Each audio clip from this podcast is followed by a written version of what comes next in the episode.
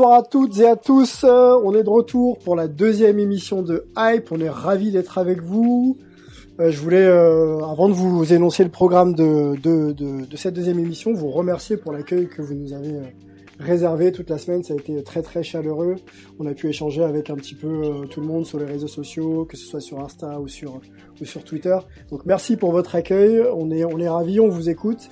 N'hésitez pas à, voilà, à nous solliciter, à, vous, à nous poser euh, toutes les questions, euh, que ce soit euh, liées au podcast ou liées au contenu qu'on aborde sur les podcasts. On sera, on sera, on sera ravis d'y répondre. Écoutez, je vous propose de, bah, de se lancer tout de suite sur le, sur le programme de, de, du jour. On va, on va aborder quatre thèmes aujourd'hui. la MLS étant, étant en pause. Frédéric Piquion étant retenu pour des obligations avec RMC et la Ligue des Champions, parce qu'on sait que Lyon joue son avenir ce soir en Ligue des Champions et que lui est directement concerné. Donc on n'aura pas de MLS ce soir. Par contre, on aura pour euh, commencer de la NBA. Ça a énormément bougé ces derniers jours et euh, comme vous le savez, le départ de David Fisdale euh, voilà, euh, on rebat un peu, un petit peu les cartes au niveau, au niveau des Knicks. On va essayer de savoir un peu ce qui se passe euh, à l'intérieur de cette franchise et, et de se, poser la question de savoir qui est vraiment responsable de, du fiasco euh, des Knicks depuis, depuis quelques années. Maintenant, on enchaînera avec, avec Antonio Brand. Antonio Brand et la NFL. il fait parler de lui, Antonio. après avoir dit qu'il remettrait plus jamais les pieds en NFL, le voilà de retour voilà de retour euh, sur les réseaux en expliquant que c'est sa vie et qu'il veut, qu'il veut absolument revenir en NFL. Donc euh, on, on, écoutera Peter nous expliquer un petit peu, un petit peu tout ça euh, plus en détail. Gros, gros, gros, gros, gros dossier MLB puisque Bruce, Bruce Bocci est, est de retour en, France, le natif bah de, de, de, France, dans le sud de la France, je crois, est de retour et qui va prendre à prendre en main l'équipe de France de, de baseball. Donc euh, grosse, grosse, grosse actu baseball. On va essayer de, de vous décortiquer un petit peu tout ça. Euh, est-ce que euh, ça apportera quelque chose tout de suite à l'équipe de France? Est-ce qu'il va s'inscrire dans la durée? Marion, la nouvelle venue qu'on va vous présenter tout à l'heure, que je vais vous présenter tout à l'heure, nous expliquera tout ça. Puis on finira par une deuxième franchise en, en NHL, pardon, euh, Seattle, Seattle qui euh, à l'horizon 2020-2021 euh, s'inscrira donc dans le calendrier de la saison NHL à venir. Donc voilà pour le programme, c'est assez dense. avant de se lancer dans le dans, dans le vif du sujet, laissez-moi vous présenter l'équipe hype du soir. Elle s'étoffe puisqu'on a deux nouveaux venus et la première, monsieur, vous ne voudrez pas, je donne la main tout de suite à Marion Eido qui nous rejoint. Marion, on est ravi de t'avoir avec nous. Comment vas-tu? Bonsoir, eh ben très bien, ravi de, de me lancer dans l'aventure euh, à vos côtés après avoir écouté très attentivement la première. Je participe à la deuxième, euh, c'est super, j'ai hâte. On est, on est ravi de t'avoir. On, t'a senti, c'est vrai, très très proche de nous euh, toute la semaine. tu fais partie de l'équipe donc de The Strikeout. Tu es journaliste radio et tu as joué 20 ans au softball et tu as même participé à plusieurs Coupes d'Europe des clubs. C'est ça, Marion? Ouais, exactement. J'ai joué, j'ai commencé par le baseball et puis euh, après, à mon époque, à 16 ans, les filles pouvaient. En fait, je jouais en, en mixte avec les garçons. Puis à 16 ans, euh, j'ai plus le droit de jouer avec les garçons. Le règlement euh, l'interdisait à l'époque. Donc, je suis passée sur le softball et softball féminin et j'ai, j'ai joué plus de 20 ans en région lyonnaise en fait et j'ai participé effectivement à, à quatre coupes d'Europe des clubs. Donc, des super expériences forcément à chaque fois avec euh, avec les, les, copines, les joueuses qui sont devenues des, des copines forcément et euh, de vraies découvertes parce que les infrastructures en Europe, euh, Italie et tout ça, c'est pas tout à fait ce qu'on a en France, donc c'était vraiment chouette. Bon, bah, très bien. J'espère qu'on aura l'occasion de développer ça avec toi à, un autre moment. Je sais que tu es aussi fan des Bulls de, de l'époque Jordan. Ouais, exactement. J'ai découvert la, la, NBA à peu près en même temps que la MLB et je suis ces deux sports euh, vraiment euh, très très attentivement. Un peu trop la nuit d'ailleurs, mais euh, mais bon, c'est une passion, on peut rien y faire. On est tous logés à la même ancienne à ce niveau-là. C'est vrai que c'est pas évident le, quand il faut se lever et enchaîner les journées. Notre deuxième consultant qui arrive en deuxième semaine, mais il est là depuis le début, il pousse le projet et euh, il, est, il est proche de, de ce qu'on fait depuis le début. Angelo euh, Tsakarakis, euh, comment vas-tu Angelo? Je vais très bien, merci. ravi de pouvoir rejoindre l'aventure, un peu comme Marion. En plus, on a un atome crochu, hein, les Bulls de, de Chicago, c'est une grande histoire d'amour. Donc, donc c'est une très bonne chose. Et le projet Hype, hein, depuis la première seconde, Sylvain, tu le sais, je, je pense que c'est quelque chose de, de puissant. Donc, je suis vraiment très heureux de faire partie de l'aventure. Écoute, merci de d'être là, Angelo. On sait que tu es passé par euh, par Oregon State. Hein. Tu t'es formé à Oregon State. Tu as joué 11 ans pro. Euh, Vichy, Boulogne-sur-Mer. Euh, tu es passé aussi par la Grèce, l'équivalent de la Pro Grèce. Donc tu as un petit peu euh, détruit toutes les défenses de zone du, du, monde entier. quoi. En gros, c'est ça. ouais, et puis avec avec euh, le 3-3 aussi, on a pas mal voyagé, donc euh, c'est vrai que il y a des médailles, c'est ça, pionnier. Une belle hein. expérience. Ouais. ouais. L'équipe de France 3-3, je crois que tu as participé aux au premiers, aux premiers événements euh, internationaux avec, quelques médailles à la clé, hein, c'est bien ça. Hein. Voilà, exactement. fait partie de ce groupe de, de, de joueurs qui qu'on appelle aujourd'hui les pionniers, donc euh, c'était c'était un honneur pour moi d'avoir fait partie d'avoir fait partie de cette aventure. Donc j'ai pris ma retraite internationale euh, en janvier de, de cette année, hein, parce que voilà, à un moment donné, il faut savoir passer la torche euh, à la à la nouvelle génération. Mhm. Mais mais voilà, toujours aussi proche de, de cette passion qu'est le sport en général et en particulier le basket. Donc j'essaye maintenant de, de redonner d'une autre manière. Bon, bah, très bien. Bah, écoute, donne aux auditeurs qui vont t'écouter sur Hype. je pense qu'ils seront ravis de, de, de, de, bah, de voilà, de, d'écouter tes analyses. Euh. Angelo, tu seras, j'en profite pour lancer tout de suite euh, et pour représenter euh, Melvin, Melvin Carsanti qui est, qui aux États-Unis et qui vit aux États-Unis du côté de San Francisco, rédacteur pour pour Basket USA notamment depuis 8 ans, c'est ça Melvin? Vous serez avec donc Angelo les les consultants NBA pour pour, pour Hype, vous serez soit associé, soit en relais. On verra un peu comment on arrivera à, s'organiser. Euh, comment vas-tu, Melvin? Eh ben bonjour ou bon, bonsoir en tout cas pour vous euh, à tous. Euh, ça va très bien et ravi de ravi d'être rejoint par Angelo pour euh, pour vous parler de NBA. Yes, ben merci d'être merci d'être là. il fait il fait beau là en ce moment à San Francisco. Alors en ce moment, il fait pas super beau. On commence un peu à, il commence un peu à faire froid. Alors quand je dis froid, il fait, euh, il fait vers euh, les, 14, 13 degrés. euh, donc, euh, donc bon, je vais pas me plaindre, mais euh, non, on a connu du meilleur jour.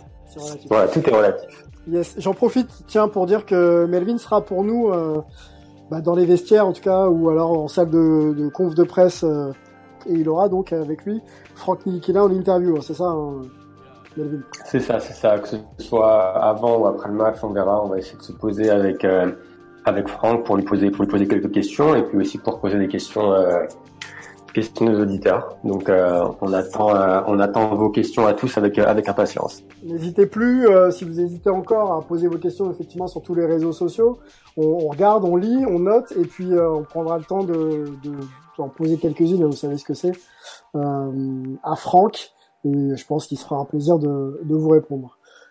Peter Anderson, euh, Beansport, euh, commentateur, présentateur, euh, chef d'édition, l'homme polyvalent de, Bean et, du Red Zone notamment, est avec nous. Peter, comment vas-tu? Salut, salut Sylvain, salut à tous. Bah, content d'être là hein, pour cette pour cette deuxième après une, une première qui s'était bien passée. La NFL bat son plein, on arrive bientôt dans les playoffs et voilà, content d'en parler, mais on, je pense que Benjamin nous rejoindra bientôt aussi euh, sur, euh, sur la NFL. Et, aujourd'hui, par contre, on va parler d'un joueur qui est, qui est plus en NFL, mais bon, on verra. Oui, qui, qui fait les pieds et les mains. Euh, un jour oui, un jour non. bon, Antonio, c'est compliqué, on va, on va essayer de développer le sujet. L'homme de, un autre homme de, de, bah, de la NHL sur Canal Plus France cette fois-ci. Charles Trognon est avec nous. Comment va Charles? Ouais, salut, salut tout le monde, bonsoir à toutes et à tous, salut Sylvain. Euh, je vais très bien, merci, je suis très content d'être là également. Yes, euh, Seattle, 32e. Exactement la 32e franchise de, de la NHL quelques années après Vegas. Donc voilà, on aura le temps de, de, décortiquer un petit peu tout ça, voir comment, comment ça va se passer aussi pour se créer une équipe. Très bien. Ok, et ben voilà, les présentations pardon, sont faites, le programme est posé. Euh, je donne la main tout de suite à, Melvin. On va commencer par la NBA. Euh, Melvin, Fisdale out. Euh, Steve Mills, Mills pardon, un petit peu sur la sellette. Ok, qu'est-ce qui se passe Qu'est-ce qui se passe au Knicks À qui la faute Et quand est-ce que cette franchise va arriver un jour à se stabiliser? Ah, grande, grande, grande, grande, grande question. Euh, où commencer? Alors moi déjà, j'aimerais, j'aimerais partir sur le fait que, bah, je pense que Fisdale est, est, le bouc émissaire idéal vu, vu le début de saison des Knicks mais euh, pour moi, il n'est pas la, il est pas la, la source du, du, vrai problème de cette franchise. Donc pour comprendre la, la, la, situation dans laquelle se trouvent les Knicks aujourd'hui, euh, il faut se tourner plus vers le sommet de l'organigramme, à savoir leur propriétaire, James Dolan. Mhm. Donc Dolan, pour ceux qui ne le savent pas, il est à la barre de la, de la Madison Square Garden Company, donc c'est l'organisation qui contrôle les Knicks, mais aussi les, les Rangers en NHL et le, le, New York Liberty en WNBA depuis la saison 99-2000, donc ça fait 20 ans. Depuis, et lors de ces 20... Depuis le titre, je te, je te coupe, hein, mais depuis le, enfin pas le titre, mais les finales NBA des Knicks, il est donc à la tête de, bah, de, du, de la franchise. C'est ça, c'est ça. Et, euh, et donc depuis c'est donc en, en 20 saisons à la tête des Knicks, les Knicks ont eu 12 coachs. Donc pour vous donner une idée, seuls Memphis, Détroit et Phoenix en ont eu autant. Ils ont eu six présidents des opérations basket et ils possèdent le pire record de la NBA sur ces 20 dernières saisons. Donc en gros, vous avez un, propriétaire qui depuis 20 ans se mêle un peu de tout, de toutes les décisions, au lieu de donner de l'autonomie à son à son front office. Euh, donc même par exemple quand il est allé chercher euh, le grand Phil Jackson, euh, il lui a quand même mis dans les pattes Steve Mills comme comme general manager, alors que Mills n'avait absolument aucune expérience de ce type de rôle, tout comme Phil Jackson d'ailleurs, qui est un, un, coach légendaire mais n'avait aucune expérience de, de dirigeant. donc c'est un problème parce que euh, il est il est un peu coutumier du fait. Il y a quelques l'année dernière quand David Griffin, qui est l'ancien GM des Cavs euh, et l'actuel président des opérations de basket des Pelicans, étaient intéressés pour venir à New York. Euh, la raison pour laquelle il avait refusé le job, c'était parce que Dolan voulait également lui mettre euh, Mills Mills dans les pattes. Euh, donc pour pour un peu présenter euh, Steve Mills, son, il a, en, gros, il n'a pas vraiment d'expérience basket. Il a travaillé euh, pour la Madison Square Garden Company et, et, et pour les Knicks, euh, mais dans le côté business. Donc, il a travaillé pour Dolan dans le côté business, dans le côté opération, euh, même dans le côté marketing euh, pendant plusieurs années. Et il est extrêmement loyal euh, à James Dolan. Et c'est la raison pour laquelle Dolan est allé le chercher un peu de nulle part en 2013 euh, pour donner le titre de GM. Est-ce qu'on peut, imaginer, euh, Melvin, que, pour dire ça un peu trivialement, que, que Dolan a installé un, un ami, quoi, un ami euh, proche, à des, à des fonctions et à une responsabilité euh, peut-être un petit peu trop, trop haute pour lui oui, oui, c'est clairement, c'est clairement le cas. Euh, je pense qu'il est Dolan a, un complexe où il veut euh, pouvoir aussi avoir son grain de sel dans toutes les décisions. Donc, il sait que ben, Dolan est, est loyal et, euh, et, donc du coup qui va pas forcément le contredire ou un peu le, un le, le pousser à prendre d'autres décisions comme comme d'autres GM pourraient le faire. Euh, mais bon, du coup, euh, en, en, en, utilisant, en partant dans cette direction-là, euh, si on regarde depuis 2013, les Knicks euh, ont perdu au moins 50 matchs chaque saison. et quand Mills a été promu à la tête des opérations de basket après le départ de Phil Jackson, euh, bah, l'équipe est en, est en descente aux enfers. Elle a gagné 29 victoires, 29 matchs en 2018, 17 en 2019 et donc seulement 4 jusqu'à présent cette saison. Euh, ils ont été incapables de recruter des stars malgré euh, malgré euh, la possibilité avec leur cap space chaque été. Ils sont allés au clash avec leur joueur le plus prometteur, euh, Porzingis, qui est maintenant à Dallas. Et ils ont fait un recrutement euh, complètement catastrophique cet été et ont donné un effectif bancal à, à, David Fisdale. Donc certes, Fisdale n'est pas exempt de tout reproche, loin de là, mais, mais, mais plus qu'un problème de coaching, pour moi, le, le problème d'Enix, c'est un problème de régime. C'est-à-dire que tant que Dolan se mêlera des décisions basket et ne donnera pas une entière autonomie à un front office d'expérience, mhm. euh, pour moi, rien ne changera, rien ne changera chez les Ok. Ok, on peut rappeler le, j'ai le bilan sous les yeux, le, bilan de Fisdale, donc 82 matchs euh, la saison dernière, 17 victoires, 65 défaites, 20% donc de victoires. Et euh, il a été démis de ses fonctions avec 22 matchs joués, 4 victoires pour 18 défaites, ce qui l'amène encore plus bas à 18% euh, de victoires. Donc euh, voilà un peu pour le bilan de David Fisdale. pas fameux, mais effectivement, effectivement, on peut, on peut, on peut aussi mettre un peu dans la balance les relations et surtout l'équipe qu'on lui a mis en place avec avec Dolan et, Mills. Euh, Angelo, qu'est-ce que tu peux tu peux dire sur le cas euh, sur le cas Fisdale, la relation peut-être euh, un petit un petit mot sur la relation avec avec le GM et surtout sur l'aspect un peu un peu tactique. Voilà, qu'est-ce qu'il a amené ou pas su amener à, un groupe comme celui qu'il a eu entre les mains pour être à minima respectable. Quoi? Bon, déjà, je suis entièrement d'accord avec euh, avec Melvin. Hein. Dolan et Mills sont en effet les grands responsables du fiasco new-yorkais et ce depuis de nombreuses années. Donc, il a parlé du, du, problème en profondeur, mais il est tout de même important de mettre en exergue la responsabilité du terrain de David Fisdale et de la cacophonie new-yorkaise dans tout ça. Euh, car ne pas être bon, c'est une chose, mais présenter le pire bilan de l'histoire des Knicks avec 21 victoires en 104 matchs, qui plus est dans la conférence Est, je tiens à le préciser. David Fisdale, il doit quand même être mis au devant d'une certaine réalité. Alors je vous rassure tout de suite, hein, loin de moi l'idée d'envoyer sur le bûcher coach Fisdale, hein, car ce serait malhonnête, et trop simple de résumer son coaching à son séjour new-yorkais. Il a non seulement été un assistant en NBA pendant plus de 12 ans, mais il a aussi et surtout été double champion NBA avec le Heat de Miami des trois amigos. Donc on va pas remettre en question ses compétences basketballistiques. Cependant, Force est de constater que son passage au Knicks restera un échec cuisant, et ce, à plusieurs niveaux. Premièrement, il n'a pas réussi à développer la moindre philosophie de jeu depuis son arrivée à New York. En attaque, c'est le néant absolu. New York présente la dernière attaque de la ligue avec seulement 100 points inscrits par match, et on parle de la nouvelle génération NBA.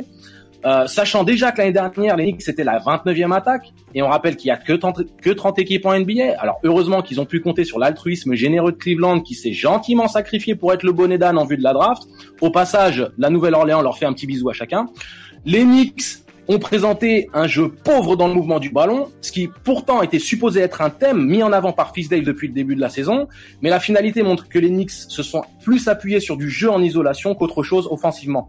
Maintenant, de présenter aucun fond de jeu en attaque, c'est une chose, mais ce n'est pas forcément rédhibitoire. Je pense notamment à Mark Jackson et à son passage aux Warriors avant la dynastie, mais que défensivement, l'Enix n'ait présenté aucune âme sur le terrain, ce qui a d'ailleurs provoqué une bronca sans nom dans le Garden et une frustration prononcée chez les fans new-yorkais, c'est finalement l'élément qui me perturbe le plus Dale, sachant l'identité défensive de son ancienne équipe de Memphis.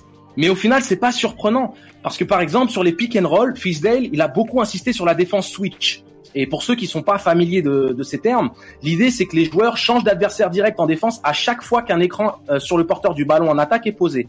Mais cette défense, elle est efficace pour un coach quand son effectif possède une homogénéité dans la taille des joueurs et surtout dans les qualités athlétiques et la volonté de chacun de faire les efforts. Tu vois ce que je veux dire? La volonté surtout, j'entends, j'entends, euh, j'entends la, la, polyvalence et surtout la volonté. C'est-à-dire qu'aujourd'hui il faut une identité et qu'elle soit admise par chacun des membres de l'équipe pour que ça puisse être euh, bah, euh, mis en place et que ça ait du succès. On est bien d'accord.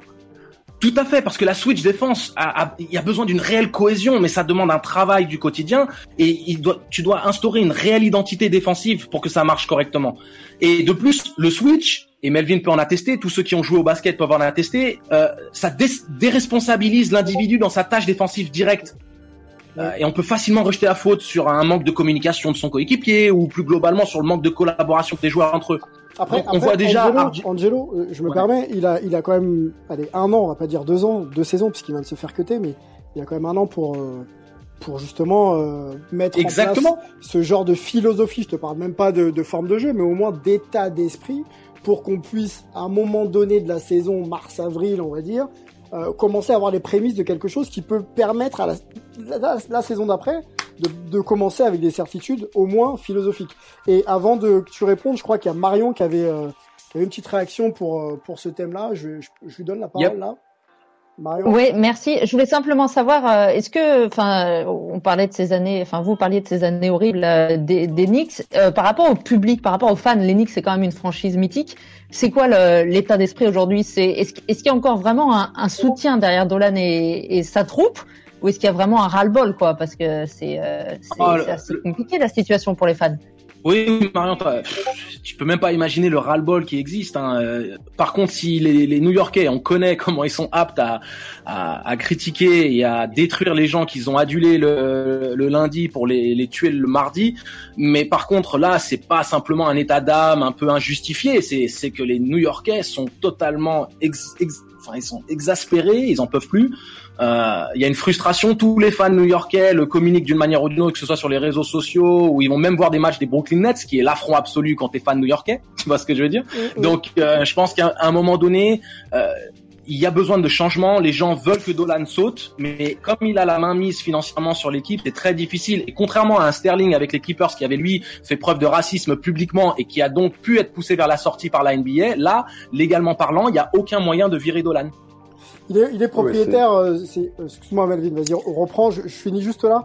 Il est propriétaire et euh, c'est clairement quelqu'un qui est assis maintenant euh, bah, sur le toit de la franchise depuis quelques saisons, qui finance euh, beaucoup beaucoup de choses, donc ça va être compliqué de le remettre en cause à, ce niveau-là. Euh, Melvin, je te, je te redonne la parole tout de suite, et ensuite on aura Peter qui voulait aussi réagir sur ce dossier-là. C'est très très chaud. Je voudrais aussi aussi qu'on se penche sur la succession de Fisdale, puisqu'il y a beaucoup de noms qui sortent. Donc il faudrait qu'on essaye de, de, voilà, de parler un peu du, du profil idéal idoine pour pour pour les Knicks. Donc Melvin et ensuite bah, Peter dans la foulée. Bah alors pour, pour en revenir à ce que je disais défensivement, et en plus tu as, appuyé dessus correctement, hein, Sylvain, tu as bien expliqué, à un moment donné, tu as le temps de mettre en place, ça peut prendre du temps, mais il a eu plus d'un an pour le faire, et il y a absolument aucune identité défensive, aucun principe correct, et euh, on voit d'ailleurs que RJ Barrett, hein, le rookie star des Knicks, euh, a expliqué là, hier dans la presse... Tout à fait, mais il a expliqué dans la presse qu'avec Mike Miller, le nouveau coach, la philosophie, c'est de lutter pour passer au-dessus des écrans, par exemple. Donc, en somme, de faire les efforts. Donc là, il y a une tentative de Miller qui arrive un peu sur le tas de, de changer quelque chose. Mais euh, on sait également que jusqu'à présent, les Knicks sont la deuxième pire équipe dans la, dans la défense sur les shoots à trois points. Et la NBA nouvelle génération, c'est devenu plus que jamais une ligue favorisant le mitraillage longue distance. Donc le switch systématique, ça implique ce genre de conséquences. Donc, donc le manque d'ajustement de, de coach Fisdale à ce niveau, ça me laisse complètement perplexe. Ouais, ouais, il y a, y, a, y a, alors deux choses. Un pour Dolan, bah, c'est sûr que comme comme on l'a dit, il peut pas être mis dehors parce que c'est le propriétaire et tant qu'il vend pas l'équipe, ben il sera toujours le propriétaire. Donc le seul euh, la seule solution, c'est qu'il décide, enfin qu'il se rende compte de, de ce qu'il a fait pendant ses 20, ses 20 dernières saisons et qui et, et qui change de philosophie et qui s'occupe plus du, du, basket et qui laisse les gens euh, les gens travailler, les gens qui met, qui met en place, qui les laisse travailler. Euh, donc après, les, les New-Yorkais, forcément, qui, qui, sont fans, toujours fans d'Enix, mais ils en ont ras-le-bal. Et même si tu vas au Garden, euh, il y a pratiquement pas d'ambiance parce que la plupart des, des, tickets sont vendus à des, à des touristes, des touristes qui veulent aller au Garden parce que c'est c'est forcément une, une, une, salle mythique. L'attraction, ouais, c'est ça. Mm. Et après, sur le, sur le deuxième point, sur le point Fisdale, il y a aussi le, le, le problème de, euh, du fait qu'il a, il a développé, enfin même les Knicks en, général ont développé aucun, aucun jeune joueur. Euh, par exemple, on parle de Barrett. Barrett aujourd'hui, ça doit être la pièce centrale de l'avenir de la franchise, mais au final, il est dans un effectif où il y a euh, 50% d'effectifs doit être des, des ailiers forts. Donc comment veux-tu qu'un rookie qui euh, sa force est d'attaquer le cercle, comment est-ce qu'il peut attaquer le cercle quand il n'y a aucun spacing sur le terrain parce que bah parce qu'il y a, y, a, y a pas de shooting aussi. Donc c'est un peu c'est vraiment une situation, euh, une situation délicate. Euh, et tout le monde, même au niveau de la NBA, je veux dire, tout le monde, tout le monde est un peu euh, désolé de cette situation parce que quand les, la NBA a besoin que les Knicks soient euh, soient bons, parce que c'est les Knicks, parce que c'est le plus gros marché NBA. Donc c'est comme un peu comme les Lakers, quand les Lakers sont pas bons, quand les Celtics sont pas bons, ça, ça pèse sur toute la NBA et c'est pareil sur les sur, sur, les Knicks malheureusement. Alors quel avenir, quel avenir pour euh, pour pour les Knicks sur le sur le sur le banc quoi. Peter, je crois que tu voulais réagir aussi sur l'idée de, de se pencher un peu sur l'avenir des Knicks. Est-ce que tu as, as une idée, tu as un nom à nous sortir, qu'est-ce que ou un profil? Bah déjà, je suis euh, déjà d'accord avec l'analyse, euh, avec l'analyse qui, vient, qui vient d'être faite sur euh, sur les Knicks, sur Fisley, sur cet effectif, avec en effet que des postes 4, compliqué de, de développer les joueurs. Mais ouais, ma question c'était plus sur sur l'avenir. Alors j'ai entendu le nom de, de Mark Jackson, mais aussi pour le pour le GM. Hein, je sais que le nom de Masai Ujiri, le, le GM des, des, Raptors avec qui qui est les champions en titre, lui qui a construit cette équipe qui allait chercher Kawhi. Masai Ujiri, le nom tourne. Alors ce n'est qu'une rumeur. Euh, je voulais savoir si, si bah alors, bien sûr, James Dolan reste un problème, mais est-ce que s'il y a un, un, un, grand nom comme ça, quelqu'un de, de, de, sérieux et qui a prouvé qui arrive au Knicks, est-ce que ça peut vraiment changer ou est-ce que tant qu'il y aura Dolan, ça restera comme ça? Angelo, Melvin? Melvin, tu veux commencer ou je me lance? Euh, euh, bah, Ujiri, c'est de manière très simple et transparente la solution pour sortir New York de, de cette euh, ce marasme mais Est-ce que je pense aussi, ouais. Ouais, c'est la solution. Au-delà du fait qu'il a eu du succès par le passé, c'est surtout un homme qui est structuré, qui a une vision basket, qui est respecté. C'est-à-dire qu'il donne une légitimité immédiate au projet, au projet Knicks. C'est-à-dire qu'il y aurait eu Ujiri à New York, t'avais Kyrie, t'avais KD, t'avais Jordan qui sortait de sa, de sa retraite euh, après 20 euh, ans, t'avais tout le monde qui venait à New York. À ce moment-là, c'était vraiment là, tu voyais New York qui décollait, une, une, un effectif formé avec des joueurs stars qui auraient été vraiment motivés, inspirés à l'idée de, de redorer le blason new-yorkais. Là, ça parlait. Quand KD dit que c'était pas, c'est pas tendance, euh, c'est pas flashy, c'est pas fashionable d'aller au New York Knicks. ça fait mal, ça. Ça fait mal. Ça fait très mal, mais c'est une vérité implacable. C'est une vérité implacable. Les gens vont, mieux aller à Brooklyn, qui est une, une, euh, une, franchise beaucoup mieux structurée, que ce soit dans leur style de jeu, que ce soit dans leur gestion hors des terrains, que les Knicks. Et les Knicks ont péché par orgueil en se disant, et on le sait très bien, Dolan se dit, de toute façon, vous en faites pas, KD, Kyrie, on les a l'année prochaine, on a l'enveloppe pour les recruter, ils pourront jamais dire non à notre offre. Mais bien sûr que si, ils peuvent dire non. Parce que c'est pas qu'une histoire d'argent à ce niveau-là. Eux, ils pensent carrière à long terme, et les Knicks, c'est la cacophonie absolue. Yes, Melvin, si tu voulais euh, peut-être. Ouais, non, je, suis d'accord, je suis d'accord avec euh, avec Angelo et je trouve que sur le cas Ujiri, pour moi, Ujiri, il viendra uniquement s'il a les pleins pouvoirs. S'il sent que Dolan va toujours essayer de, euh, de mettre un peu son grain de sel, il, il, restera à Toronto et il essaiera d'aller d'aller récupérer Giannis à Toronto pour avoir pour avoir une équipe de tueurs pendant pendant 5 à 10 saisons. Euh, par contre, s'il a les pleins pouvoirs, ouais, c'est un, c'est un, un, un, défi qui est, qui est génial.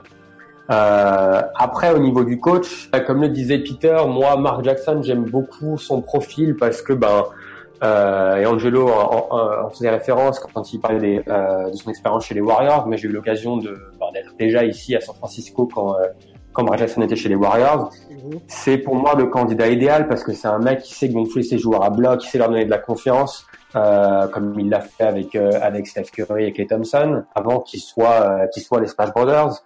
Puis n'oublie pas, n'oublie pas, c'est un vrai New-Yorkais qui a porté la tunique des Knicks à l'époque et ça, c'est aussi un élément très important parce qu'il sait ce que ça représente de jouer pour les Knicks.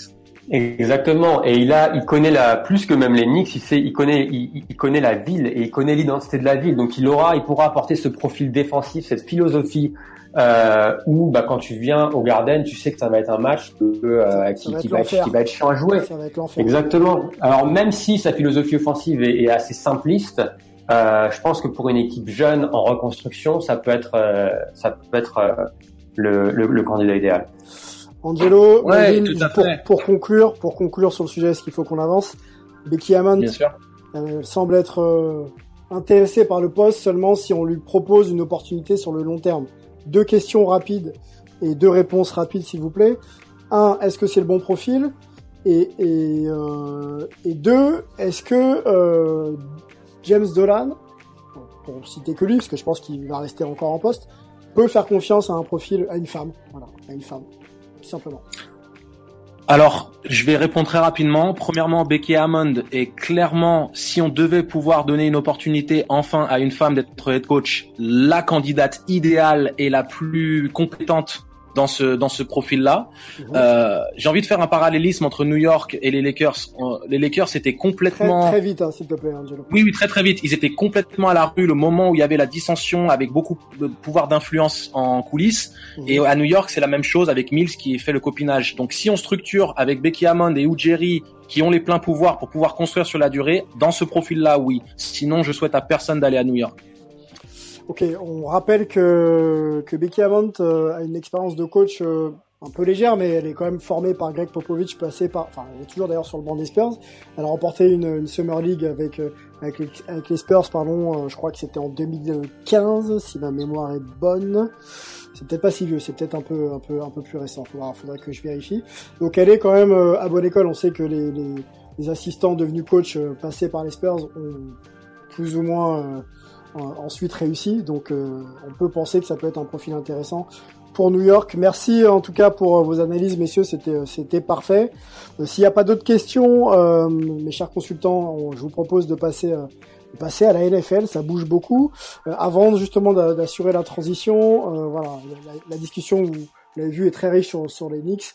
Euh, lâchez-nous les commentaires que vous souhaitez euh, sur les réseaux sociaux. On sera, on sera ravi de, de vous, de vous répondre. NFL Antonio Brown. Peter, qu'est-ce qui se passe dans la tête d'Antonio? Un jour c'est oui, un jour c'est non, un jour c'est oui. Euh, la NFL, no way, euh, euh, ils l'ont pas respecté, blablabla. Bla bla, et maintenant, il fait des pieds et des mains pour pour revenir donc dans cette ligue. Est-ce qu'on peut refaire déjà un bref historique de ce qui s'est passé Et beaucoup de choses se sont passées ces derniers mois pour Antonio Brown? Et puis, est-ce que tu peux nous dire aujourd'hui si si le, wide receiver a un, avenir tout simplement Est-ce qu'il a une chance de revenir dans la ligue?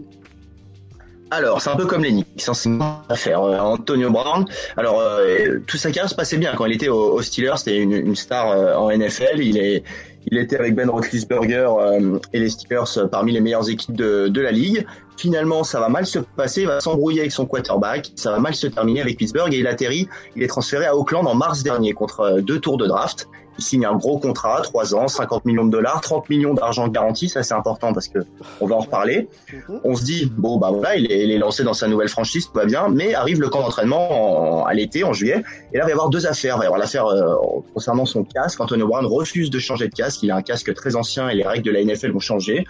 Euh, les Raiders sont pas contents. Voilà, le problème déjà de communication entre les deux parties commence. Ensuite, il y a l'affaire de la cryothérapie, c'est-à-dire qu'Antonio Brown, il, euh, il revient de, de, vacances, il se serait gelé le pied lors d'une séance de cryothérapie en France.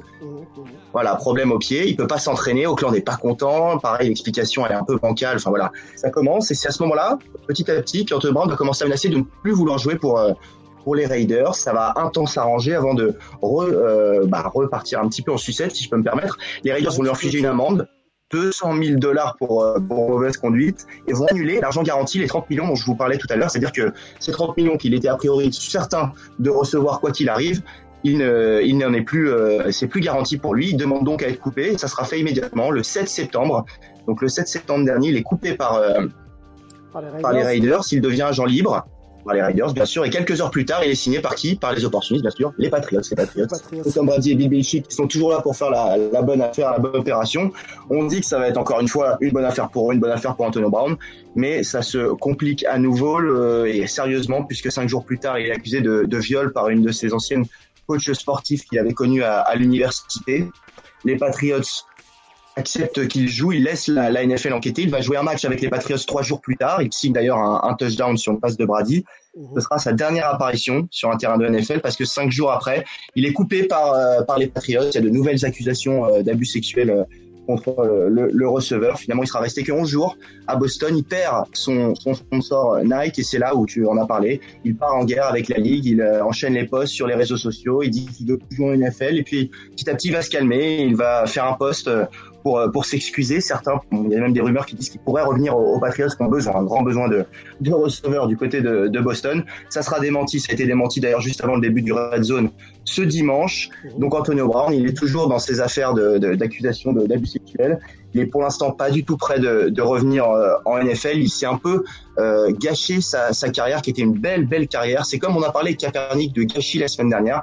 Et eh ben c'est un peu pareil pour pour Antonio Brown. Cette saison, on ne le reverra pas s'il peut euh, revenir un peu dans les bonnes grâces de la ligue et des différents dirigeants, peut-être que la saison prochaine, on pourra le revoir jouer en NFL, mais pour l'instant, c'est un grand mystère. Et tu l'as dit, que se passe-t-il dans sa tête? C'est la question peut-être à laquelle il faut une réponse. Oui, alors on prendra le temps d'ailleurs dans une émission, euh, sûrement au début de l'année 2020. Voilà, on ouais. essaiera de, de, de, se poser un peu sur euh, bah, l'aspect un peu psychologique euh, dans le sport et chez les sportifs. Il y a énormément de cas euh, disparates. Voilà, excuse-moi Sylvain, j'ai pas trop voulu rentrer dans les détails justement euh, parce que ça serait bien d'en reparler un peu plus un peu plus longuement. C'est compliqué quand même. Et bah, on le fera, on fera Peter avec plaisir. J'ai une question moi concernant Antonio Brown. Tu disais qu'il fallait qu'il se remette un peu dans le droit chemin et qu'il revienne dans les petits papiers de la ligue et des, et des franchises. Qu'est-ce qu'il peut faire pour de nouveau regagner le crédit de ces, cette fameuse ligue et cette fameuse franchise?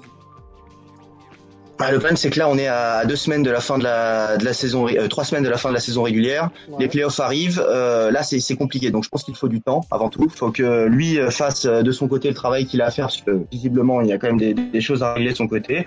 Et il faut ensuite, je pense par le biais de ses agents, par le biais de son entourage, qu'il reprenne contact avec avec la ligue, avec différentes franchises, qu'il qu'il se refasse une, une réputation quelque part. Et là, il pourra euh, éventuellement revenir en NFL. Je pense qu'il faut du temps avant tout pour Antonio Brown et de la bonne communication, de la compréhension de la part de la ligue. Ok. Euh, Charles, tu souhaitais réagir par rapport au sujet euh, Brown? Oui, justement, euh, oui, via la communication, parce que je le suis sur les réseaux sociaux, j'ai l'impression que ça le dessert énormément, euh, ces réseaux sociaux, parce qu'il communique tout le temps, quasiment tous les jours, où il réclame euh, un retour, ou alors il pointe des gens du doigt. Euh, Est-ce qu'il devrait pas finalement se séparer de ces réseaux sociaux qui sont plus un boulet qu'autre je pense que c'est pour ça aussi que je parlais son, son entourage. Je pense qu'il est très mal entouré, Antonio Brown. Hein. Quand il y a un joueur comme ça qui, qui utilise mal les réseaux sociaux, comme euh, comme tu l'as dit, souvent c'est lui, mais c'est aussi qu'il est mal conseillé, qu'on lui pète. Parfois, il faut lui enlever le, des mains le téléphone. Hein. Je pense que c'est un, problème pour Antonio Brown. Et en effet, tu as tout à fait raison. Hein. Les, les, les, réseaux sociaux et Antonio Brown, c'est pas bon. Il faut qu'il se détache de ça. Il faut qu'il revienne un petit peu quelque part dans la réalité, dans la vraie vie. Euh, Angelo oui, euh, moi Peter, j'ai une question qui, qui va être euh, un peu compliquée à répondre parce que ça demande une réelle, ouais, parce que ça demande une, une, réelle, une réelle analyse, psychologique. Mais est-ce que tu tu penses que Antonio Brown se rapproche plus d'une situation qui soit comparable à celle de Michael Vick dans sa dans le chemin, dans le cheminement dont qu'il aura besoin de faire pour pouvoir revenir dans la NFL, ou est-ce qu'il se rapproche plus d'être blacklisté et de, de, faire un chemin de croix comme euh, Colin Kaepernick, qui on sait chaque jour qui passe s'éloigne de plus en plus d'un retour dans la NFL. Ouais, bah, j'aurais plus tendance à le comparer à, à Kaepernick. C'est un peu, c'est du gâchis, hein, parce que bon, Michael Vick, c'est une affaire un peu différente. Hein. Il y a eu des, des, des, combats de chiens, il est allé en prison. Il a dû se refaire sa réputation. T'as raison d'en parler, mais je le comparais plus quand même à, à, à Colin Kaepernick. Et même si Kaepernick, c'est un peu euh, malgré lui-même, hein, ce qui peut arriver, euh, malgré lui, pardon.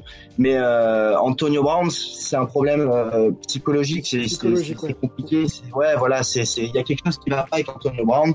Et euh, en tout cas, pour répondre à ta question, je comparais plutôt euh, au gâchis Capernic que vraiment à, à l'histoire de la prison et à la sale histoire de, de Michael Effectivement, ça a ouais, parce qu'en fait, euh, Excuse-moi, hein, je voulais juste dire parce qu'en fait, euh, c'est très compliqué parce qu'au final, on se dit que comme il y a eu une attaque directe envers les propriétaires de la NFL, la NFL est très rancunière et on le sait. Et comparativement au niveau de la gravité de l'acte, c'est même pas comparable, c'est moins grave que ce qu'a fait un, un, Michael Vick et lui a réussi à revenir quand même. Donc c'est pour ça que cette question était intéressante, je pense. Ah oui, non, écoute, totalement intéressante. Et il y a des, on l'a dit la semaine dernière avec Colin Kaepernick. Colin Kaepernick est pas en NFL, mais alors qu'il est, il y a des joueurs en NFL qui ont, qui ont eu des histoires d'abus domestiques, qui ont eu des suspensions de voilà. 4 matchs, 5 matchs, voilà, avec leurs enfants, avec leurs femmes et qui jouent en NFL aujourd'hui. Voilà. Et euh, donc, euh, donc oui, c'est bizarre de voir des joueurs comme ça en NFL et de pas voir des, des, des gens qui peuvent avoir des problèmes psychologiques ou qui peuvent être blacklistés par la ligue. Melvin avait aussi un point sur euh, sur la question, Melvin? Euh, ouais, moi j'ai eu l'occasion de, euh, de suivre le, le, feuilleton entre Antonio Brown et les Raiders vu que, bah, vu que j'habite de l'autre côté de la baie de, de, la baie de San Francisco. Mm -hmm. Et je pense que malheureusement, euh, qui s'est passé avec les Patriots, c'est un peu la, la goutte d'eau qui fait déborder le base. Et je sais pas s'il va pouvoir s'en relever parce que déjà son, son, son départ de, de Pittsburgh, le divorce avec Pittsburgh était, était pas joli. Tout ce qui s'est passé à, à Auckland, c'est un peu devenu euh, Enfin, c'est un peu devenu le, le, le, malheureusement le clown de la, de la NFL. Et euh, une fois aux Patriots, tout le monde s'est dit bah forcément les Patriots vont réussir à, à, à en tirer ce qu'ils en ont besoin et tout, tout devrait rentrer dans l'ordre. Et au final, ça a été un, un, un, un fiasco monumental. Donc j'ai du mal à le voir, surtout qu'il est plus il est plus tout jeune en plus. Donc j'ai du, j'ai du mal à le voir. Euh, Juste à le voir pour situer, euh, situer un petit peu le joueur, en carrière c'est 131 matchs, 841 réceptions, 1263 yards, dont 75 touchdowns. En playoff, c'est 10 matchs, 51 réceptions, 837 yards et, et 4 touchdowns. Donc on parle quand même d'un joueur euh, référencé. Hein. Euh, je pense que tous ces faits d'armes sont, sont liés à sa présence aux Steelers notamment. Donc on parle quand même d'un joueur qui, euh, s'il a la tête à l'endroit, peut euh, tout de suite retrouver la end zone très très facilement. Hein. C'est vraiment un joueur. Euh, pardon, Sylvain, juste réponds Melvin rapidement. C'est un joueur. Je pense que c'est pas irrattrapable non plus. C'est compliqué. En effet, le passage aux Patriots, c'est très mauvais pour lui parce qu'en général, même un joueur qui a des problèmes quand il passe aux Patriots, en général, ça s'arrange. Sinon, c'est un problème plus profond. Mais euh, mais il a tellement de talent avec ce joueur. Oui, il est un peu euh, en bout de course. Mais s'il revient, il a encore de belles, belles choses euh, à montrer. On verra. En tout cas, c'est dommage pour les Raiders qui vont aller à Las Vegas l'année prochaine et ils avaient leur star, bah, ils l'ont plus. Bon, écoute, affaire à suivre, affaire à suivre. C'est à mon avis pas la dernière fois qu'on parle d'Antonio Brand, qu'il soit sur les terrains ou en dehors. Écoutez, euh, pareil hein, sur les réseaux, euh, dites-nous ce que vous pensez d'Antonio sur l'aspect euh, purement joueur et l'aspect un peu extra sportif. voilà, on sera ravi de d'échanger avec vous sur la question. Si vous avez aussi des infos à nous donner qu'on maîtrise pas, n'hésitez pas. On est à l'affût, on écoute et, on échange ensemble. Refermons la page NFL et ouvrons le dossier. Le temps passe, je sais, mais on va quand même s'arrêter pour parler de euh, Bruce Bocci, euh, ce euh, cette légende, cette légende de, de la MLB en tant que joueur, mais surtout en tant que coach, qui bah, qui revient en France par la grande porte, qui prend l'équipe de France. Marion, est-ce que tu peux expliquer, non pas à la communauté MLB, mais à tous ceux qui nous regardent, quel est son profil, à quel point c'est une grosse news pour pour le baseball euh, en France et euh, qu'est-ce qu'il peut euh, d'ores et déjà d'ores et déjà apporter? Oui, alors c'est vrai que c'est une c'est une énorme news. On avait prévu de parler d'autre chose hein, jusqu'à hier soir à 20h quand le tweet de la Fédé est tombé. Donc l'annonce de Bruce Bochy, manager de l'équipe de France. En fait, je ferai un parallèle. On vient de, de parler de foot américain. C'est comme si Bill Belichick à la fin de la saison il prenait sa retraite et il venait coacher l'équipe de France de foot US. C'est vraiment à ce point-là. Euh, Bruce Bochy, c'est un, un, coach légendaire en, en, MLB qui vient donc tout juste de prendre sa retraite. Hein, la saison MLB, euh, en tout cas pour euh, les Giants qu'il entraînait, c'est terminé fin septembre. Euh, il a pris sa retraite et donc il est nommé là trois mois trois mois après avec un objectif, c'est en fait de qualifier l'équipe de France pour les World Baseball Classic. cette compétition qu'on appelle WBC, c'est une sorte de Coupe du Monde qui regroupe les, meilleurs pays et les joueurs de MLB y participent. Donc c'est vraiment un gros événement. Et la compétition se déroule en 2021. Et en 2020, il y aura donc les qualifications pour euh, pour ce WBC. Et l'objectif de l'équipe de France, c'est de participer à la compète.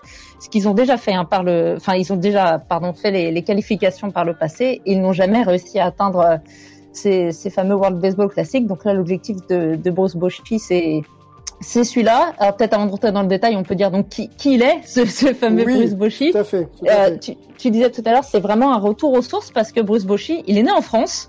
Euh, parce que son père était militaire de carrière et il était basé en France, en fait, euh, en Charente-Maritime, quand le petit Bruce Bochy est né en 1955. Alors, il n'a pas passé euh, beaucoup d'années, beaucoup d'années chez nous, hein, mais a priori, il en garde quand même un bon souvenir puisqu'il puisqu'il revient. Donc, il a été joueur.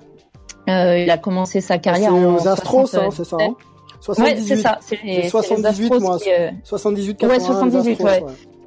Ouais c'est parce qu'il était drafté, euh, drafté. Puis au, au baseball, c'est pas pareil. On commence pas l'année de sa draft, donc il y a quelques années euh, de, de, de différence. Donc il était joueur aux Astros, aux Mets, aux Padres.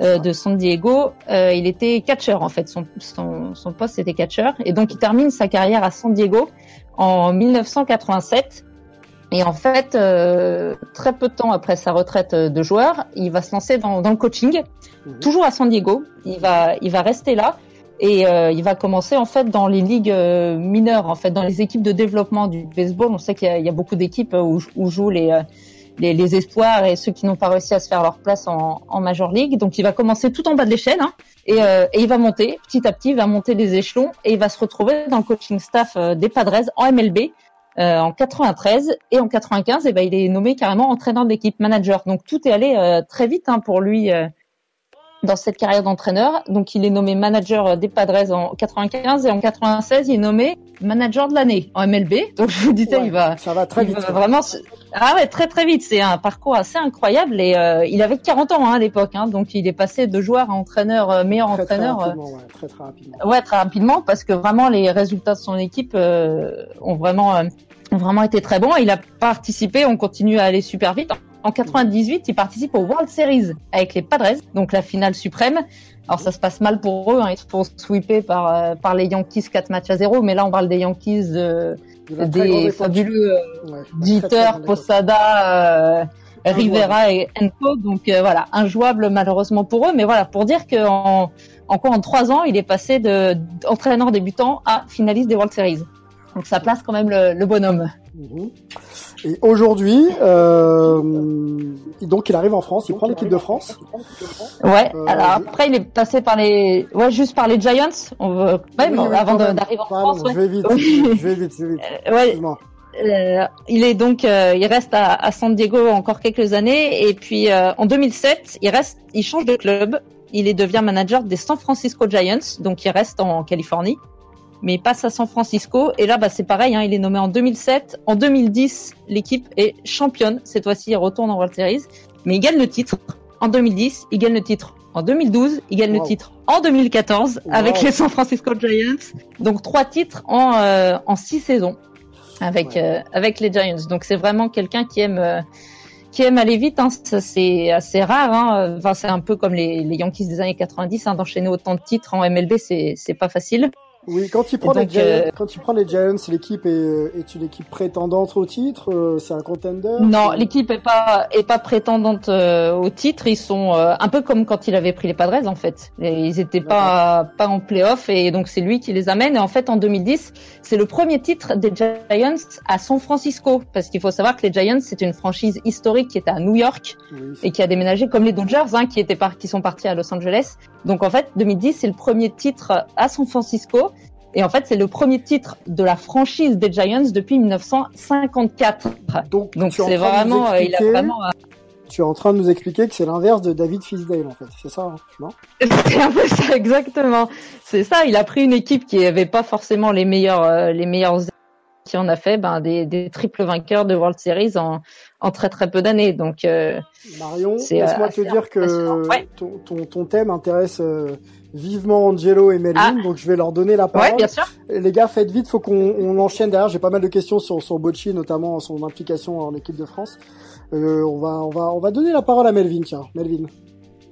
Ouais, bah comme comme Antonio Brown, j'ai eu la chance de, de voir Bocci évoluer à San Francisco pendant toutes ces années. Moi, la l'aspect qui m'a toujours frappé chez lui, c'est qu'il a une, une, une approche humaine, c'est-à-dire un peu un peu à la Greg Popovich où euh, il est, il se concentre sur sur sur les hommes plutôt que les joueurs.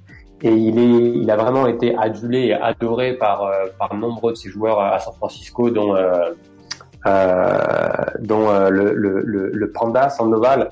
Et, ah, Sandoval, oui. Et c'est et c'est c'est vraiment, enfin, il est parti en toute la saison l'année dernière quand on savait qu'il allait prendre sa, sa retraite avec les Giants. Toute la ville. Euh, lui a, lui a fait la fête quoi pendant pendant pratiquement toute la saison et c'est vraiment donc euh, moi j'ai été quand j'ai su cette, cette, cette news hier j'ai vraiment été euh, été été bah, choqué mais j'espère qu'il pourra faire de de, de de même de bons résultats en tout cas pour les pour l'équipe de France c'est génial pour rebondir sur ce que dit Melvin, c'était un peu effectivement l'année de son, son jubilé, hein, cette saison 2019, parce qu'il avait annoncé en début d'année que ce serait sa dernière en, euh, de coaching en, MLB. Euh, on savait que les Giants n'allaient pas être prétendants à quoi que ce soit, donc en fait c'était plutôt une année, euh, une année pour fêter un peu. Euh, un peu Bruce Bochy et, et, en fait il a profité de cette année 2019 malgré les, les, plutôt mauvais résultats des Giants pour pour s'inscrire dans l'histoire de la MLB. Il a signé une millième victoire avec les Giants. Signé son 4 millième match euh, d'entraîneur. Et il a surtout signé sa 2 millième victoire en carrière. Et il y a que 11 entraîneurs avant enfin 10 entraîneurs 11 entraîneurs pardon avant lui qui euh, qui l'avaient fait.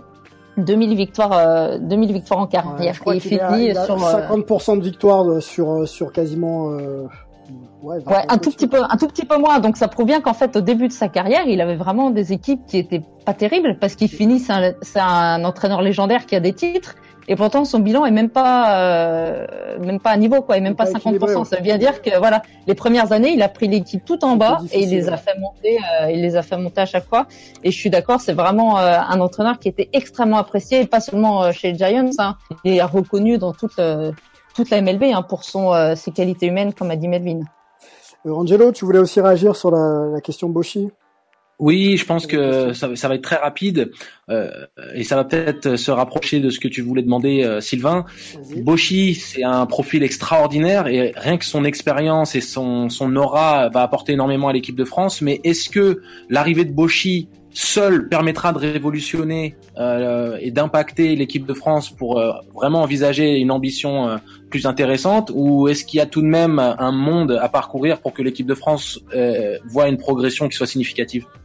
Euh, en fait, ce qui est, ce qui est intéressant, c'est que, alors, il y a eu des expériences en fait de, de, grands noms du baseball qui sont venus coacher l'équipe de France. Il y a deux de grands noms. Euh, il y a d'abord euh, le japonais Yoshida au milieu des années 90 qui est venu en France pour euh, prendre en main l'équipe de France. Et là, ça s'est bien passé avec lui. Il est resté cinq, cinq ou six ans. Et là, c'était vraiment quelqu'un qui a voulu s'inscrire dans la durée. Et il a eu des résultats avec avec l'équipe de France qui a participé par exemple à la Coupe du Monde, l'ancêtre de la WBC dont je vous parlais tout à l'heure en, en 95. Donc là, c'est un bon exemple.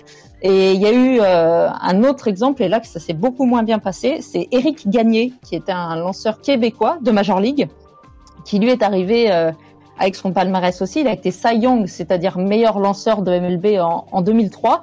Et il est arrivé, euh, il en France pour prendre une équipe de France. Et euh, donc malgré son palmarès, mais en fait lui, il avait aucune expérience de coaching. Il arrivait plus, euh, c'était un peu le nom et c'était assez clinquant pour pour la Fédé. Et là, bah, ça s'est pas bien passé en fait, parce qu'il y a eu pas mal de retours c'était plus euh, un nom et euh, il y a même pas mal de clubs qui ont même parlé que qui ont même dit que le gars était venu en gros prendre son chèque euh, de la fédération française et qui s'était pas du tout impliqué en fait qu'il avait qu'il allait pas contacter l'implication de, de, de Boshi ce sera ce sera autre chose. Bah ouais, ça sera autre chose parce que déjà il a une réputation différente et puis il a déjà l'expérience de coaching et en plus il faut savoir qu'il va venir avec son frère dans l'encadrement de l'équipe de France, ce qui est plutôt pas mal. Donc c'est à dire que c'est un vrai projet de famille et il va venir également avec son fils et son fils, ce qui est intéressant, c'est que son fils pourra jouer en équipe de France pour les qualificatifs, euh, qualifications pardon, de la WBC, parce que les règles sont un petit peu différentes des règles euh, un peu plus strictes des autres compétitions. En fait, euh, c'est assez élargi. Il suffit qu'on ait des, des ancêtres un peu lointains. Et donc, comme Bruce Bochy est né en France, ben, son fils pourrait prétendre à, jouer avec l'équipe de France. Donc, on voit que c'est un peu un, vraiment un projet familial, en fait. Il, Bruce Bochy, il n'arrive pas tout seul. Il arrive avec sa famille. Et je pense qu'il y a vraiment une, une vraie envie de, de de développer le, le, baseball français. Enfin, pour qu'il réponde aussi vite. Enfin, il a arrêté sa carrière il y a, il y a trois mois. Et je pense que, ouais, je pense que c'est un vrai, un vrai beau projet pour pour l'équipe de France. Bon, en tout cas, c'est ce que doit aussi penser la Fédé en misant sur sur Boshi. Euh, L'idée, c'est de voilà de de s'attacher vraiment les services d'un gagneur tout simplement et de placer l'équipe de France aussi un peu sur la carte euh, au niveau de la notoriété des, des sports des sports qui comptent. Euh, non, ouais, exactement. Ouais. Juste pour conclure, euh, quel est le premier rendez-vous de, de Boshi du coup? Premier premier euh, rassemblement, peut-être premier euh, premier premier match? C'est c'est quand on sait non?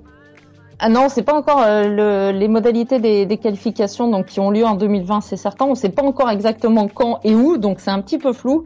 Euh, apparemment, Bruce Bochy, il est pas encore en France. Hein, il, a, il a rencontré euh, le, les gars de la fédération aux États-Unis, donc il est il est pas encore en France. On a eu quelques quelques infos de la part de la fédération.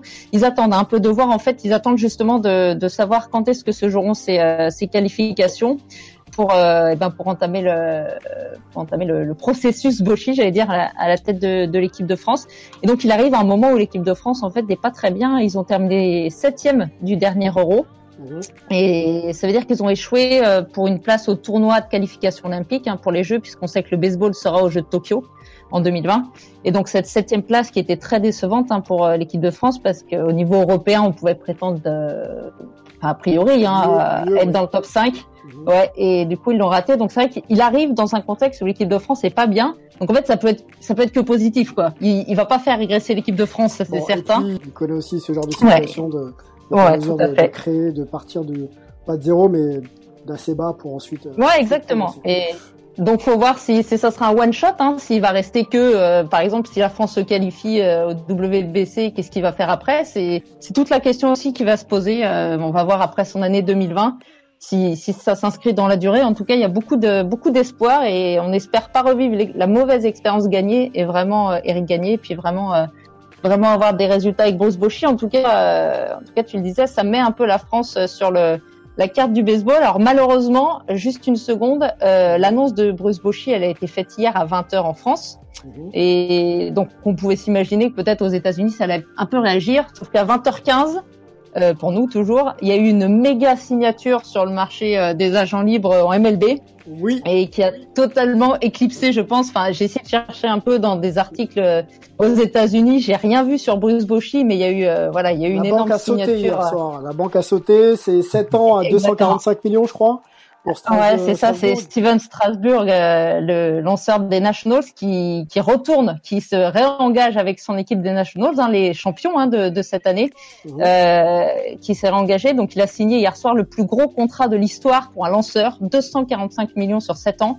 Donc c'est-à-dire 35 millions par, par an. saison, ça fait beaucoup. Par saison, ça fait beaucoup. Le baseball, on, on en parle. Enfin, c'est vraiment une grosse puissance financière. Hein. On parle beaucoup de la NFL, de la NBA, mais le baseball, c'est vraiment là que qu'il y a les plus gros contrats, les, contrats les plus longs et 35 millions par saison. Et euh, ce qui est assez rigolo, on, a réalisé ça hier en apprenant la news. Un lanceur partant en MLB, ça fait une trentaine de, de, de starts, de matchs par saison. C'est-à-dire qu'il a 35 millions par saison pour une trentaine de matchs. C'est-à-dire que le gars, il va arriver sur le monticule pour son match et il aura un million de dollars. Donc la vie est belle. C'est un bon deal. C'est un très très bon deal. Après, c'est un bon deal. C'est c'est MVP, mais bon, euh, effectivement, c'est c'est très cher payé. Et puis tant qu'il y a des gens pour pour signer les chèques, il aurait tort de de s'en priver. J'ai une ouais. question pour conclure. Euh, Est-ce ouais. que c'est euh, c'est euh, c'est l'ouverture du marché? Est-ce que c'est euh, grâce à cette signature, on va on doit s'attendre à à d'autres grosses grosses signatures euh, ouais. Exactement. En fait, cette semaine, c'est les Winter Meetings. C'est une réunion en fait euh, des dirigeants de toute la sphère MLB. Sur une semaine, il y a des il y a des réunions pour parler un peu des règlements, pour parler un peu de tout ce qui se passe en MLB. Et en plus, il y a les agents qui sont là comme par hasard et qui viennent voir les dirigeants pour placer leurs joueurs. Donc Strasbourg, il a signé à l'occasion de ces Winter Meetings. Et donc je vous disais qu'il avait le plus gros contrat de l'histoire pour un lanceur partant. A priori, son record, il va durer quelques jours parce qu'il y a un autre méga deal qui se prépare en MLB, c'est Garrett Cole, qui est le lanceur, qui était le lanceur des Houston Astros, battu mmh. justement par, par Strasbourg et les Nationals.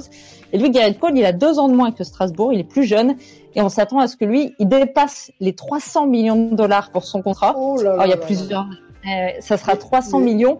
Excuse-moi de te couper, il n'y a pas de salary Ouais. cap en MLB Alors, en fait, il y a une lu- luxury tax en fait en MLB. Donc, si une équipe euh, veut mettre 300 millions sur euh, sur Garrett Cole euh, et qu'elle dépasse euh, et qu'elle dépasse son son salary cap, ben elle paiera une taxe en fait. Mais quand on peut s'offrir euh, un lanceur comme ça, je pense qu'on n'hésite pas trop une seconde. Hein. Euh, Les Yankees avaient la réputation il y a quelques années d'exploser le le salary cap et de payer une super taxe parce qu'ils voulaient avoir les meilleurs joueurs. La politique Deuxième a un peu changé chez eux maintenant. Ouais. Deuxième question, euh, quand tu payes aussi euh, cher ton lanceur, euh, quid des autres euh, membres de l'équipe? Est-ce que euh, les petits restent petits avec des petits contrats ou est-ce que tu arrives quand même à, à faire une équipe un peu solide en, en égalisant un peu les contrats et en payant donc euh, d'autres joueurs quoi?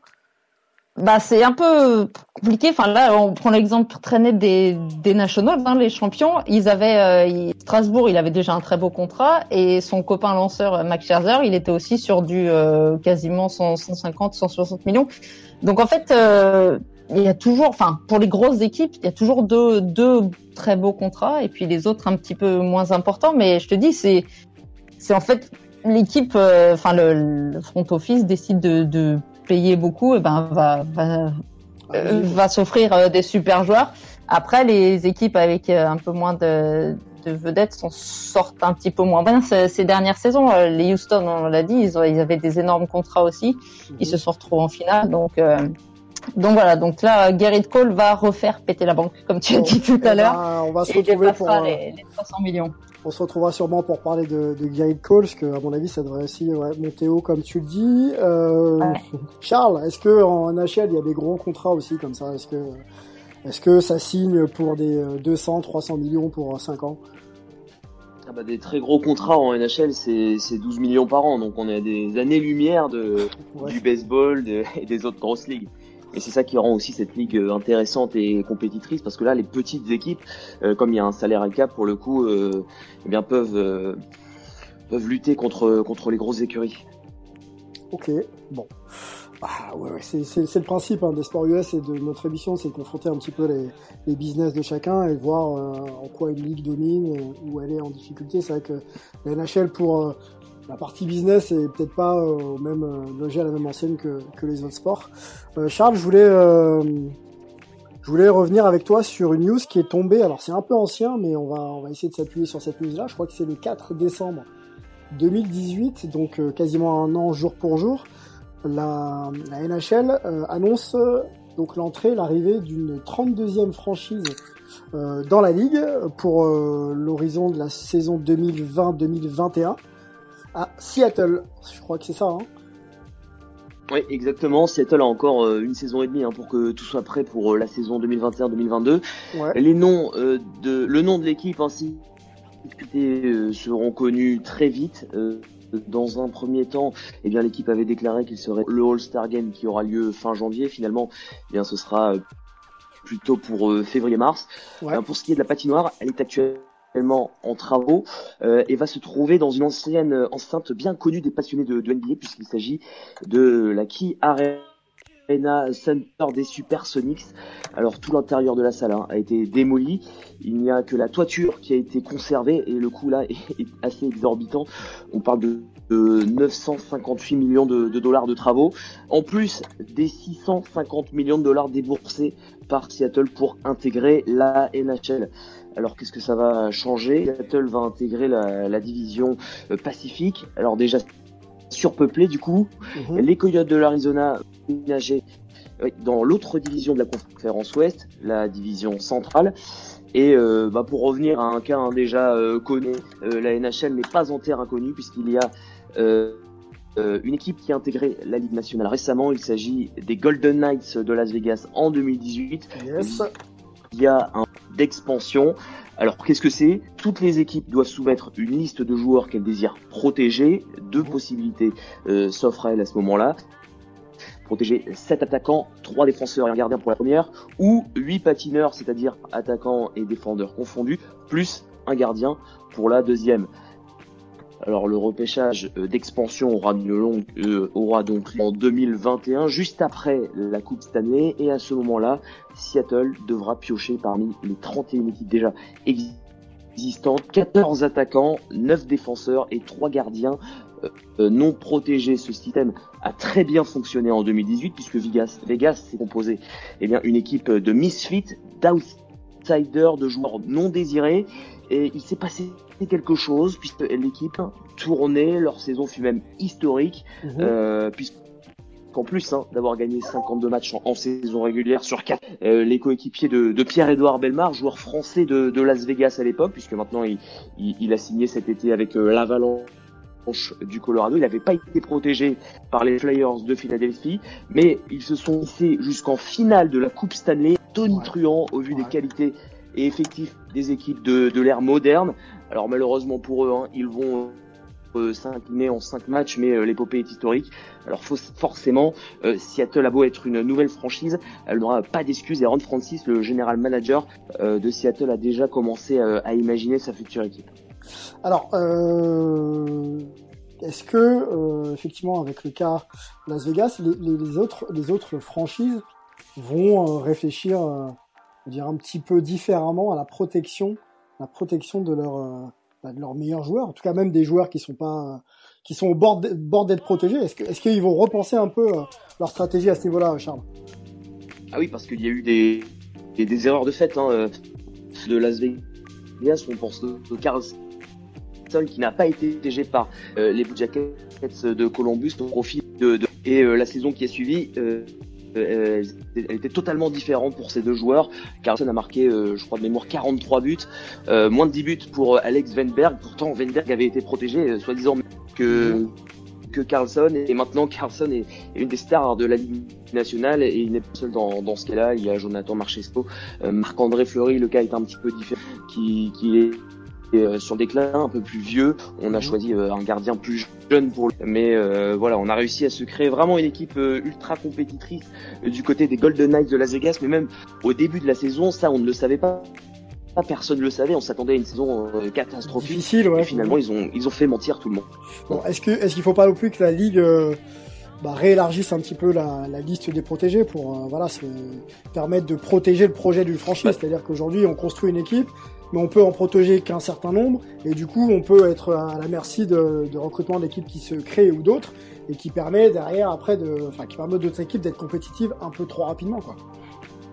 Bah, c'est ça qui est intéressant du coup avec la NHL, c'est qu'il y a de plus en plus de joueurs performants qui viennent de du Canada, des États-Unis, de l'Europe ou, d'ailleurs. Mhm. Et donc, euh, je pense que c'est pour ça qu'ils peuvent se, se permettre euh, cette liste-là, parce que quand, quand, on regarde un plus attentivement euh, la liste, ça reste largement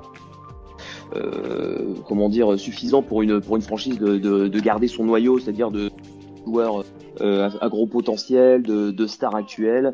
Et donc ça c'est censé pas changer grand chose. En tout cas, ça n'a pas changé grand chose pour les équipes qui ont perdu des joueurs pour l'équipe qui a récupéré des, des joueurs qui, qui s'est trouvé euh, voilà forte alors que c'était pas forcément attendu. Ok, euh, je crois que là, ça fait réagir énormément. En tout cas, le nom de Seattle fait réagir euh, beaucoup les, les, fans de basket euh, que nous avons avec nous, hein, nos consultants, euh, notamment notamment le Tsar, celui qu'on appelle le Tsar. Ça t'évoque quoi, Angelo, Seattle? basket évidemment, mais qu'est-ce que ça t'évoque là, qui est une franchise qui, voilà, qui, qui, qui, se recrée à, à Seattle? C'est c'est que du bonheur, hein, mais je vais laisser l'opportunité à, à, Melvin de réagir. Je sais que ça lui tient à cœur, donc euh, je pense que lui et moi on ressent la même chose, donc je, je vais laisser à Melvin le terrain sur ça. Je voulais juste réagir. Euh, je voulais juste réagir rapidement. Euh, merci euh, Charles pour l'info parce que hum, je me suis rendu compte qu'en fait la, la, NHL a le même système que la NBA quand il s'agit d'une expansion, c'est-à-dire euh, ce système de joueurs protégés et non protégés. Et donc c'était aussi pour l'anecdote et instruire un peu les gens qui vont écouter notre podcast. Les les Vancouver Grizzlies à l'époque, qui sont maintenant les Memphis Grizzlies, et les Toronto Raptors ont, se sont formés à leur création de la même manière, exactement. Donc c'était intéressant pour moi d'apprendre ça. Merci. bah, aucun problème. C'est vrai que les ligues se ressemblent beaucoup, hein, notamment NBA, et NHL, dont le fonctionnement, surtout euh, ces deux ligues, sont, sont assez proches. Tout à fait. Peter, tu avais peut-être un petit mot à dire sur, euh, sur l'évocation du nom de Seattle? Euh, oui, c'est un peu comme tout le monde. je pense aussi comme Benvin, euh, comme dit, oh, le, Seattle qui a perdu les, les, Sonics. Et puis quand on voit bah, l'ambiance qu'il y a dans les matchs des, des Seahawks dans ce stade, et je pense que Seattle, c'est une ville vraiment qui, qui, qui adore le, le sport, c'est, ça serait, mais c'est mérité qu'il reprend une franchise NHL et on espère que la, la suite logique, ce sera la, la NBA. Voilà. Il n'y avait pas vraiment question, il y avait juste une, une réaction parce que moi aussi, ça, ça me tient à cœur le, le sport asiatique. Voilà. Bon, et à quand, et à quand le retour des Sonics, euh, messieurs, puisque c'est demandé. Je sais qu'il y a énormément euh, de monde, euh, en tout cas aux États-Unis, qui en parle. La communauté autour de, enfin, à Seattle et, autour de la NBA aimerait bien qu'il y ait le retour des, Sonics en NBA. On va essayer de, de, de suivre ça de près. Euh, la réponse pour le nom, Charles, tu as dit peut-être tout à l'heure la, la, réponse pour le nom de la franchise autour du All-Star Game, c'est ça hein? Bah finalement c'est un petit peu plus tard, février-mars. D'accord, ok. Bon, ce serait donc la, la, la, prochaine news, je pense. Oui, oui, oui. voilà, c'est ça, c'est ce qui devrait. Et en tout cas, l'arena devrait terminer courant courant 2020, un, peu, un petit peu plus tard quand même. Mais j'ai un une dernière chose euh, à dire. Euh, il y a déjà 32 000 demandes d'abonnement hein, pour aller voir euh, cette équipe de, de NHL, alors que l'enceinte compte que 17 000 places. C'est pour dire oui, c'est une ville de sport et on a déjà prévu hein, dans cette salle de, de, pouvoir passer de, comme toutes les salles maintenant aux États-Unis, de passer de, la NHL une patinoire donc à un terrain de basket. Donc c'est potentiellement possible, comme du côté de Vegas d'ailleurs. Ok, bon bah ça va se bousculer. Euh, en tout cas, les fans sont déjà prêts. Euh, dès que les portes vont s'ouvrir, ça va à mon avis euh, courir dans, dans, tous les sens. Peut-être qu'une dernière réaction, Melvin, Angelo, Marion sur. Ouais, dernière dernière, dernière réaction sur le, le potentiel retour d'une d'une franchise NBA à Seattle. Alors si le le momentum et la popularité euh, de la ville au sein de la NBA, au sein des, des, en particulier des joueurs NBA, est assez grande notamment parce qu'il y a un assez euh, grand contingent de joueurs qui viennent de cette région, notamment euh, mené par euh, par celui qu'ils considèrent tous comme leur parrain, Jamal Crawford, qui n'a malheureusement pas d'équipe NBA, euh, NBA cette saison. Cela dit, euh, la ligne officielle de la NBA, c'est qu'il n'y a pas d'expansion qui va arriver euh, dans un futur assez proche. D'accord. Mais bon, avec la, avec l'équipe NHL qui va arriver, je pense que la NBA va quand même garder ça et regarder ça avec un microscope pour voir, euh, surtout dans un niveau financier, ce que ça donne. Euh, on parle aussi de Vegas en NBA, vu qu'il va y avoir les Raiders qui vont aller à Vegas, vu qu'il y a les Golden Knights maintenant, qui devient un marché de plus en plus viable pour la NBA. Mhm. Et après, la question de l'expansion, on rentre aussi en compte sur les sur euh, les problèmes d'audience de la NBA, les, la perte de, de, certains sponsorships en Chine. Donc, est-ce que c'est le bon moment pour avoir une 31e équipe NBA Pas sûr. Mais en tout cas, euh, en tout cas, c'est quelque chose que, en tant que fan, on aimerait tous parce que ben, les, les, les Sonics, on a tous grandi avec les Sonics, avec avec euh, avec la paire euh, Gary Payton Shankam. Donc, euh, mm, mm, mm. donc on espère que, que les, les revoir les revoir bientôt. Tout à fait. C'était c'est une des salles euh, un peu comme euh, comme à Sacramento où il y a un attachement local populaire qui est vraiment très très prononcé et on se souvient des finales 96. c'est un des endroits vraiment avec la ferveur populaire. Les Seahawks sont à l'image de la ville, donc il est clair qu'on a qu'on a besoin de ça. Et d'ailleurs, je tenais justement à noter que Kevin Johnson, qui est légende NBA et maire de la ville, avait réussi à sauver les Kings qui avaient été potentiellement vendus à la ville de Seattle à une période. Euh, ça avait été dans la discussion justement de relocaliser euh, les Kings puisque à Sacramento il y avait des soucis et Kevin Johnson avait réussi à garder la, les Kings au sein de, de la ville. Donc euh, Seattle désespérément attend son heure. Bon, eh ben, affaire, à suivre. C'est vrai que l'NBA a aussi un regard un peu plus international maintenant, euh, les territoires asiatiques et africains notamment. Donc c'est peut-être effectivement pas une priorité pour pour, euh, pour la NBA. Euh, c'est déjà l'heure, messieurs, ça passe à une vitesse euh, folle. ça a été très très instructif.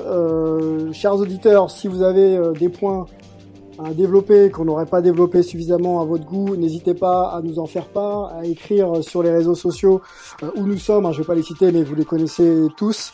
On arrive au, terme de cette émission. Avant de conclure, je voudrais redonner la parole à, Marion qui voulait préciser un point sur la MLB. Et ensuite, messieurs, je reviendrai un petit peu euh, vers vous tous pour euh, voilà connaître un peu votre actu, euh, savoir ce qu'on va avoir sur les chaînes de, de Beansport en NFL et, en NBA puisque vous avez la chance de diffuser de diffuser ce programme.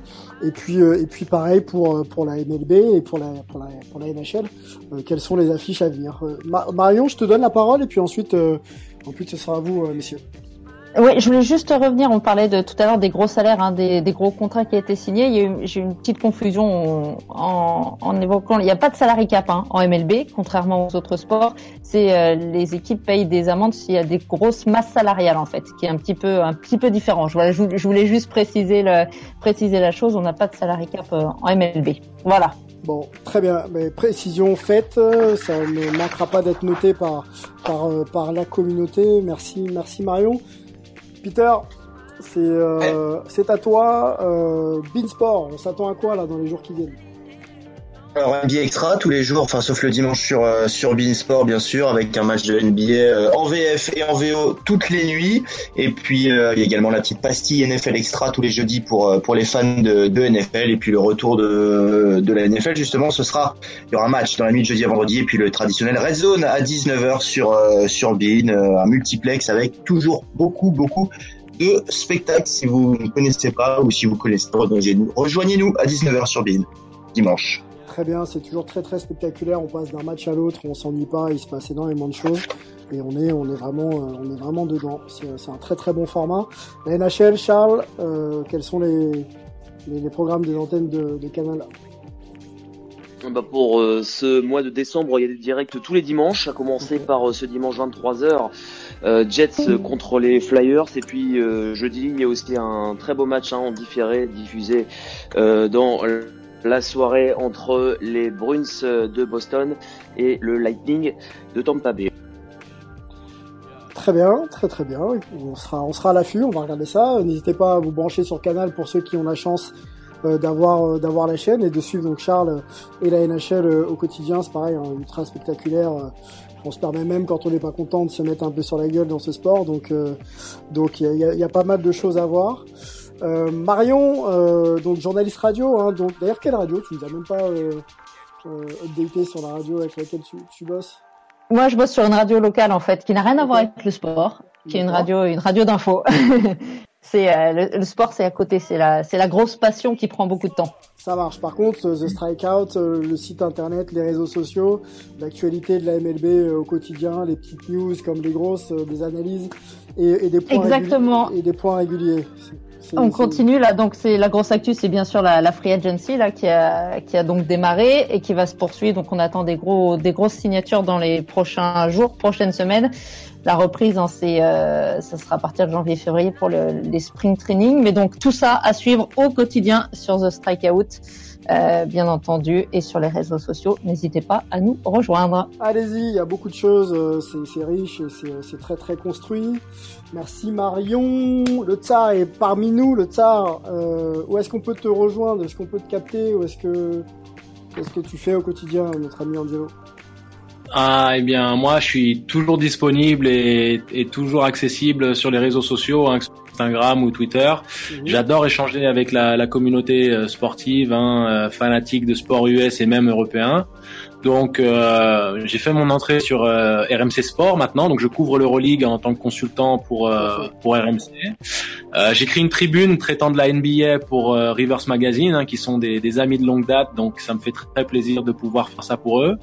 Et puis bien entendu, hein, vous me retrouverez au besoin et au plaisir hein, sur Hype. Eh ben c'est cool, merci, merci Angelo, et je te confirme qu'on aura on t'ouvre la porte, hein, tu viens quand tu veux, il y a, a, y a, aucun problème. C'était la fin de ce deuxième épisode. Je vous remercie d'avoir été euh, pas patient hein, quand même, ça passe vite, le temps passe vite, mais que voilà, vous êtes de plus en plus nombreux à nous à nous écouter, ça fait ça fait vraiment plaisir. C'était Sylvain euh, pour Hype numéro 2. Bonne soirée ou bonne journée à tous en fonction du moment où vous allez nous écouter et on vous dit à très vite. N'oubliez pas, Franck Nilikina en interview pour Hype, la première de cette jeune euh, émission. Et on mettra la vidéo là dans, dans quelques jours euh, pour, euh, pour valider un petit peu tout ça avec vous. Merci encore une fois. C'était Sylvain sur Hype. Bonne journée et soirée et à la semaine prochaine. Ciao, bye.